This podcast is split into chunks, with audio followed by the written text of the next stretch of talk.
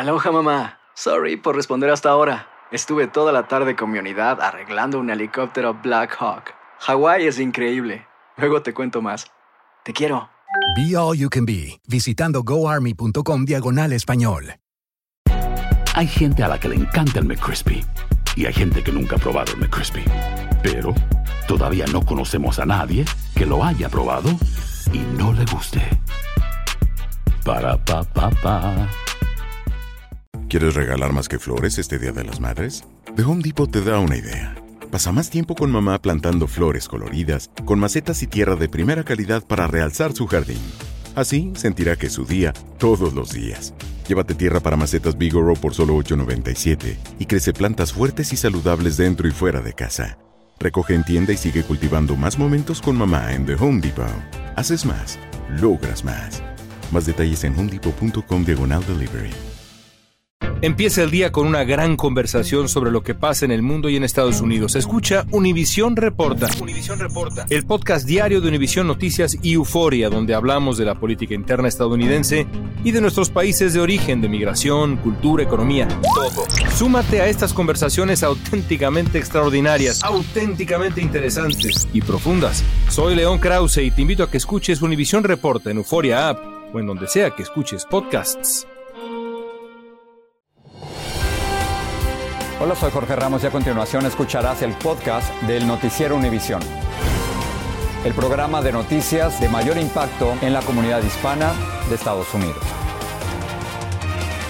Muy buenas noches, Silvia. Comenzamos el noticiero con un violento accidente en el que un vehículo atropelló a por lo menos 25 reclutas del alguacil del condado de Los Ángeles, quienes se entrenaban en las calles de la ciudad de Whittier al amanecer. Los socorristas transportaron a varios heridos a hospitales cercanos. Algunos de ellos se encuentran en condición crítica. Salvador Durán está en Los Ángeles y nos cuenta qué dice la investigación. En horas de la mañana, un ejército de paramédicos atendió a un grupo de reclutas del alguacil de Los Ángeles, estudiantes de la Academia de Policía, que fueron atropellados cuando estaban trotando por las calles como parte de su entrenamiento. De los 75 participantes, 25 resultaron lesionados. 16 de los heridos eran heridas menores, uh, cuatro están en condiciones estables y cinco en, en condición crítica. La escena fue caótica. Los testigos presenciaron cuando la policía y los paramédicos se movilizaban para salvar a las víctimas, que habían quedado regadas por toda la calle. Dos helicópteros llegaron, se llevaron múltiples um, pacientes a los hospitales cercanos. La cantidad de heridas, algunos eran masivos, pérdida de, de partes de, de extremidades, eh, heridas uh, del cerebro. Las autoridades confirmaron que el responsable de causar el accidente es un hombre hispano de 22 años de edad que conducía entre 30 y 40 millas por hora. Él sufrió heridas leves tras chocar contra un poste de electricidad y fue detenido en la escena. La investigación preliminar indica que él dio negativo a la prueba de alcohol y las drogas. ¿Esto fue un accidente o fue intencional? Todo lo que tenemos a este momento indica que fue un accidente, pero no podemos hacer llorar. El resultado final es... Las víctimas fueron llevadas a diferentes hospitales. En el centro médico UCI en la ciudad de Orange, los familiares de los más graves fueron trasladados en helicópteros del alguacil para que estuvieran al lado de sus seres queridos. El médico dijo que todos los pacientes están recibiendo un cuidado excelente y que tienen los recursos para ayudarlos. El alguacil Alex Villanueva también afirmó que las víctimas tendrán la oportunidad de graduarse de la Academia de la Policía para convertirse en agentes del orden, incluyendo a los que ahora se encuentran en estado grave y crítico. En Orange, California, Salvador Durán. Univisión. Un hombre descrito como un desamparado apuñaló a tres personas dentro de una tienda en el centro de Los Ángeles. La policía dijo que un guardia de seguridad le disparó al sospechoso y lo mató. Al parecer, el atacante tomó el arma de la misma tienda. Cambiamos de tema a menos de 24 horas del anuncio de Donald Trump sobre su aspiración a la presidencia. Las reacciones han sido mixtas. Algunos republicanos están entusiasmados, mientras otros no tanto. Luis Mejid habla de cómo se ha recibido esta noticia. Sus más ardientes partidarios están celebrando el anuncio.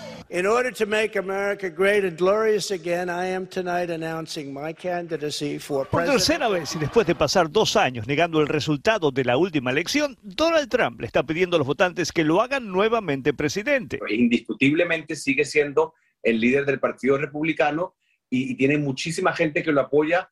Y sí, hay gente que obviamente no lo quiere, pero ese, eso es lo bonito de las elecciones. La gente va a poder votar y decidir quién quiere que sea su próximo presidente. Entre los republicanos el entusiasmo no es unánime. Algunos culpan a Trump por los pobres resultados de la última elección y están incómodos ante las múltiples investigaciones que el Departamento de Justicia ha dicho seguirá llevando a cabo en su contra. Esto tiene mucho que ver con él mismo, con sus deseos como individuo y la verdad de las cosas es que no está poniendo a su partido por adelante de sus intereses individuales. También están quienes creen que el futuro pertenece al gobernador de Florida, Ron DeSantis, People just need to chill out a little bit on some of this stuff. I mean, seriously. que después de una resonante victoria en la última elección, aún no dice si competirá con Trump como candidato. Después de haberse burlado de DeSantis en el pasado, anoche Trump dio un discurso bastante disciplinado. Eso sí, tuvo tiempo para decir que el presidente de México era socialista, imperfecto, pero buena gente. La respuesta de AMLO no se hizo esperar. Pues él es eh, capitalista y no es perfecto, pero es buena persona y lo respeto. A pesar de que muchos de los candidatos más radicales apoyados por Donald Trump perdieron esta última elección y a pesar de la creciente popularidad del gobernador de Florida, Ron DeSantis, el expresidente sigue siendo un poderoso contendiente a la nominación de su partido. Para eso falta tiempo, pero los demócratas ya saben que sería un error subestimarlo. En San Francisco, Luis Mejid, Univisión. Y esto es importante en una noticia en desarrollo. Los republicanos llegaron esta tarde a 218 posiciones en la contienda por la Cámara de Representantes y eso significa que ellos, los republicanos, van a controlar esta casa a partir del mes de enero. Por otra parte, el Senado de los Estados Unidos dio un paso histórico al aprobar oralmente la ley de respeto al matrimonio, la cual garantiza el derecho al matrimonio entre personas del mismo sexo. 12 republicanos se sumaron a los demócratas para aprobar la medida 62 a 37. La Cámara Baja había adoptado otra versión en julio, pero tendrá que votar ahora sobre la versión del Senado. Seguimos hablando de la Cámara Alta. El senador Mitch McConnell de Kentucky derrotó fácilmente a Rick Scott de la Florida en competencia por el liderazgo de la minoría republicana en el Senado. McConnell obtuvo 37 votos de sus colegas republicanos y Scott solamente 10. Al final de la votación, el veterano legislador dijo que no se irá a ninguna parte. Un jurado declaró a Larry Brock culpable de varios delitos, incluyendo el de obstruir la labor de un policía durante el asalto al Capitolio el 6 de enero del 2021. Brock, residente de Texas de 55 años de edad, entró al Senado con ropa militar durante el asalto y ahora enfrenta una pena máxima de 20 años de prisión.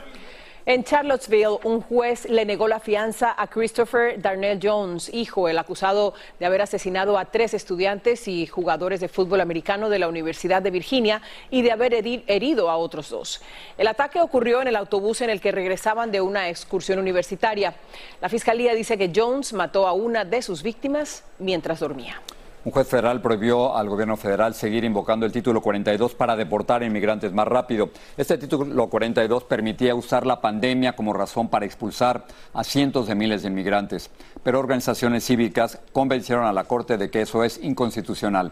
Sin embargo, el gobierno pidió tiempo para cambiar la política, como reporta Marlene Guzmán. Un juez federal prohibió que se siga aplicando en la frontera el controversial Título 42. Celebramos como comunidad inmigrante el hecho que el título 42 haya terminado. El magistrado sostuvo que esta norma de salud pública es arbitraria y caprichosa y falló a favor de la demanda interpuesta por la Unión Americana para las Libertades Civiles. Y no puedo creer que en tanto tiempo no tengan los recursos y no tengan todo el proceso listo ah, para empezar a, bienvenir a todos los inmigrantes. Es que el Departamento de Justicia inmediatamente presentó una moción de suspensión solicitando más tiempo. El Departamento de Seguridad Nacional dice el título 42 permanecerá en vigor durante el periodo de estancia, lo que permitirá al gobierno prepararse para una transición y seguir gestionando la frontera de una forma segura, ordenada y humana. En respuesta a la petición, el juez Emmett Sullivan extendió la cancelación del título 42 hasta el 21 de diciembre.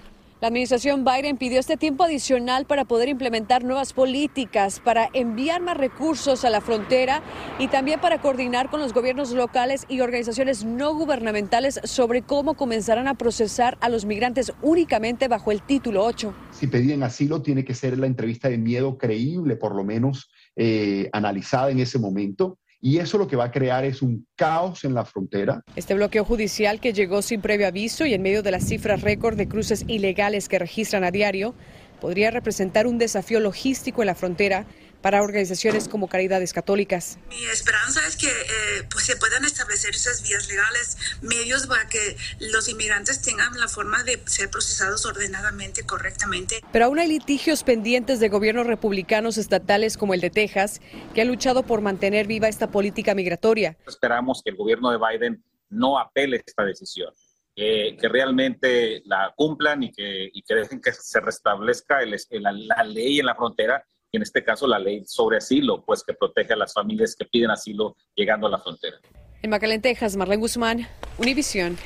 Legisladores demócratas dicen que quieren asegurar la condición migratoria y laboral de cientos de miles de Dreamers antes de que los republicanos recuperen, Jorge, el control de la Cámara de Representantes en enero. Y para ello precisamente están preparando una legislación en la Cámara Baja y en el Senado, pero como nos informa Edwin Pitti, no tienen los votos para aprobarlo.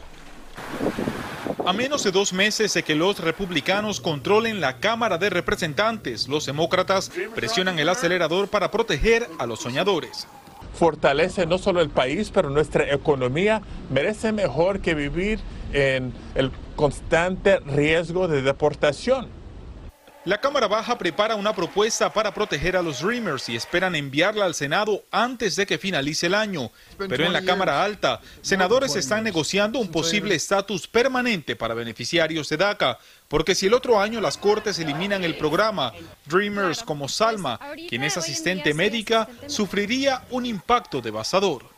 No podría manejar y en eso tampoco podría ayudar con mis papás los gastos de todo de mi hermana. Los ejemplos son incontables. Yo perdería mi trabajo como paramédico, yo no podría ayudar a mi comunidad uh, como lo estoy haciendo hoy en día.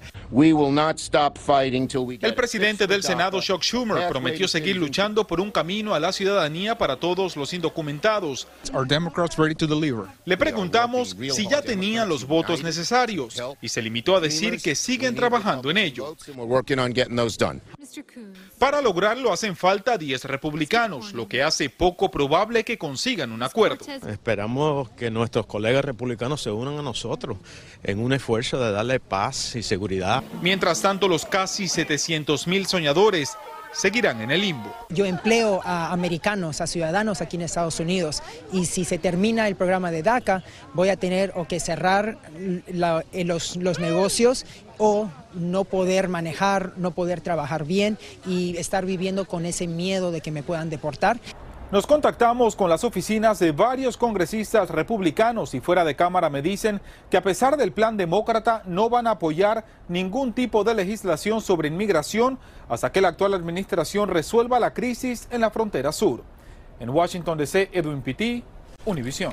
Fantasmas, portales, crímenes extraordinarios, desapariciones, hechos sobrenaturales son parte de los eventos que nos rodean y que no tienen explicación. Pero ya es tiempo de correr el oscuro manto que los envuelve para hallar las respuestas de los misterios más oscuros del mundo. ¿Están listos? Enigma sin resolver es un podcast de euforia. Escúchalo en el app de Euforia o donde sea que escuches podcasts. Si no sabes que el Spicy McCrispy tiene Spicy Pepper Sauce en el pan de arriba y en el pan de abajo, ¿qué sabes tú de la vida? Para pa pa pa. Cassandra Sánchez Navarro junto a Catherine Siachoque y Verónica Bravo en la nueva serie de comedia original de Vix, Consuelo, disponible en la app de Vix ya. Estás escuchando el podcast del noticiero Univisión. Estados Unidos cree que Rusia no lanzó el misil que estalló en Polonia y mató a dos personas. Cree más bien que lo lanzaron los ucranianos por error. Vilma Tarazona nos cuenta lo que pasó. La explosión producida por un misil que cayó en una zona agrícola de Polonia y que mató a dos personas cerca de la frontera con Ucrania parece ser accidental según el presidente polaco. Probablemente fue un incidente desafortunado de la defensa aérea ucraniana, dijo. Las alarmas se prendieron porque desde que empezó la guerra en Ucrania, esta es la primera vez que cae un misil en un país miembro de la OTAN. El secretario de esa organización dice que su examen preliminar sugiere que el incidente fue causado por un misil de defensa aérea ucraniana disparado para defender su territorio de los ataques rusos. Let me be clear. This is not Ukraine's fault. Russia bears ultimate responsibility. Enfatizó que no fue culpa de Ucrania, sino de Rusia por iniciar la guerra. El secretario de Defensa de Estados Unidos también dijo que hasta el momento cree que posiblemente se trató de un accidente y que hay que esperar el resultado de la investigación. That unfortunately landed in Poland.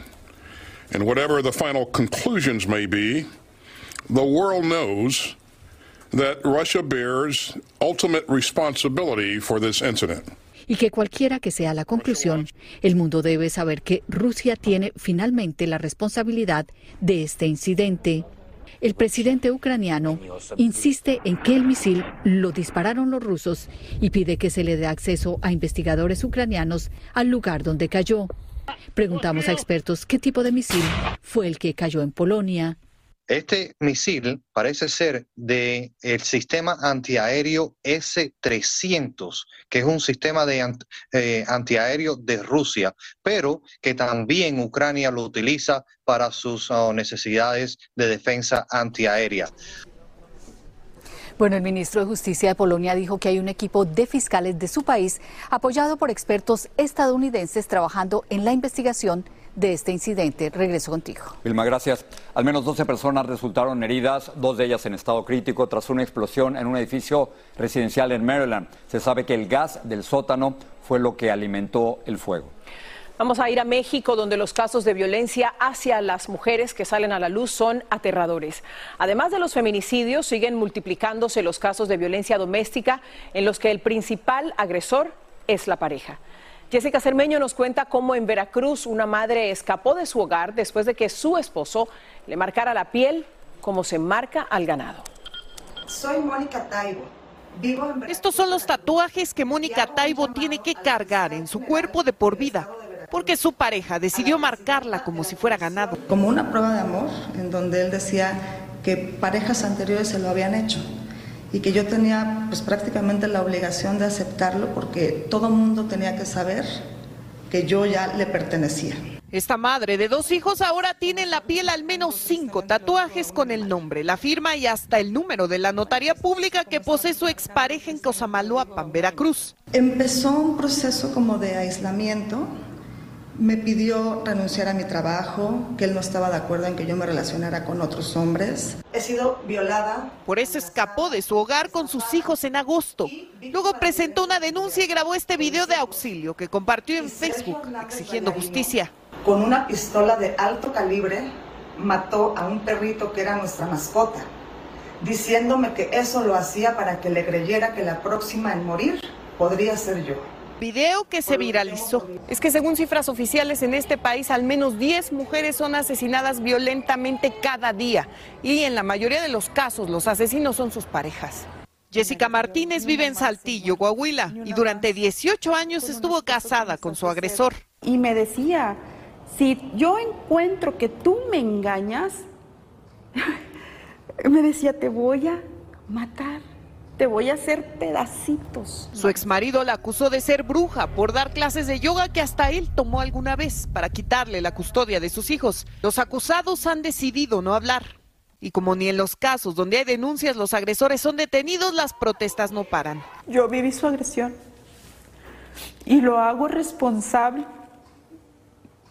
de cualquier cosa que me pase a mí, a mis hijos.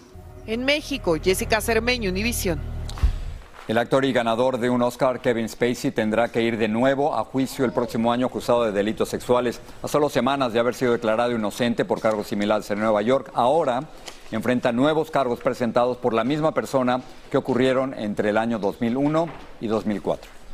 El régimen islámico de Irán condenó a muerte a más manifestantes por las protestas contra el gobierno que ya cumplen tres meses. El tribunal emitió otras tres sentencias para un total de cinco en las últimas horas. Al menos 15 mil personas han sido arrestadas mientras las marchas se multiplicaron en el aniversario de la represión de 2019. El excongresista peruano Kenji Fujimori, hijo del expresidente Alberto Fujimori, fue condenado a cuatro años y medio de prisión por tráfico de influencias, aunque seguirá en libertad a la espera de nuevas audiencias. Kenji fue declarado culpable de una trama de compra de votos en el Congreso en el 2018 para evitar la destitución del entonces presidente Pedro Pablo Kuczynski. La NASA se anotó otro éxito con el lanzamiento de su histórica misión Artemis, que pone a prueba, Jorge, las capacidades del cohete portador y la nave Orión para el regreso de una tripulación a la Luna. El lanzamiento se produjo desde Cabo Cañaveral y Danay Rivero nos informa de esta misión no tripulada. And liftoff of Artemis 1. We rise together back to the moon and beyond. Hicieron falta tres intentos, pero finalmente la NASA lanzó Artemis, el cohete más potente que la agencia espacial ha construido para volver a la Luna. Su misión es impulsar una cápsula de prueba llamada Orión lejos de la Tierra. Posteriormente se va a dirigir hacia la Luna. Va, ya una vez ahí, va a dejar algunos nanosatélites para estudiar la Luna principalmente el lugar donde puede ser eh, el alunizaje próximo en, en los próximos años, ya de seres humanos. El cohete despegó del Centro Espacial Kennedy en la Florida y su tripulación es un maniquí al que nombraron Arturo Campos, quien era parte del personal de la NASA durante la misión Apolo 13 y fue clave para traerlo a tierra de manera segura. La primera misión va a ser la Artemis 1. A la segunda se realiza en el en 2024, cual va a estar tripulada. Y la tercera, también tripulada, va a ser la que va a aterrizar en la superficie de la Luna. Esa va a ser en el 2025. Cuando llegue ese punto, los astronautas deberían disponer de hábitats y vehículos itinerantes en la Luna. La misión Artemis es considerada como un camino de pruebas para llevar gente a Marte, entre otros propósitos. Vamos a establecer una presencia lunar eh, para que en un futuro podamos también mandar a la primera mujer y a la siguiente persona de color a la Luna. Orión ya está enviando impresionantes imágenes de la Tierra desde el espacio y le tomará 26 días el llegar a la Luna, orbitarla y volver a la Tierra. Esta nave espacial dará una vuelta a la Luna en un gran arco antes de volver a casa para amerizar en el Océano Pacífico el 11 de diciembre. Regreso al estudio. Tantas décadas, ¿no? Que se esperaron y ahora de regreso, ¿no? Me parece fascinante, pero más fascinante verlo desde aquí. Yo no quiero ir allá. Así termina el episodio de hoy del podcast del Noticiero Univisión. Como siempre, gracias por escucharnos.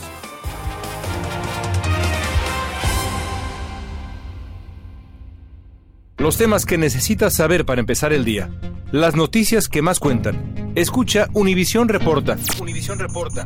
Un podcast de análisis exhaustivo, en el que le damos voz a expertos y protagonistas de temas internacionales y nacionales para comprender mejor los hechos que están haciendo historia. Soy León Krause y te invito a escuchar Univisión Reporta de lunes a viernes por Euforia App o donde sea que tú escuches tus podcasts.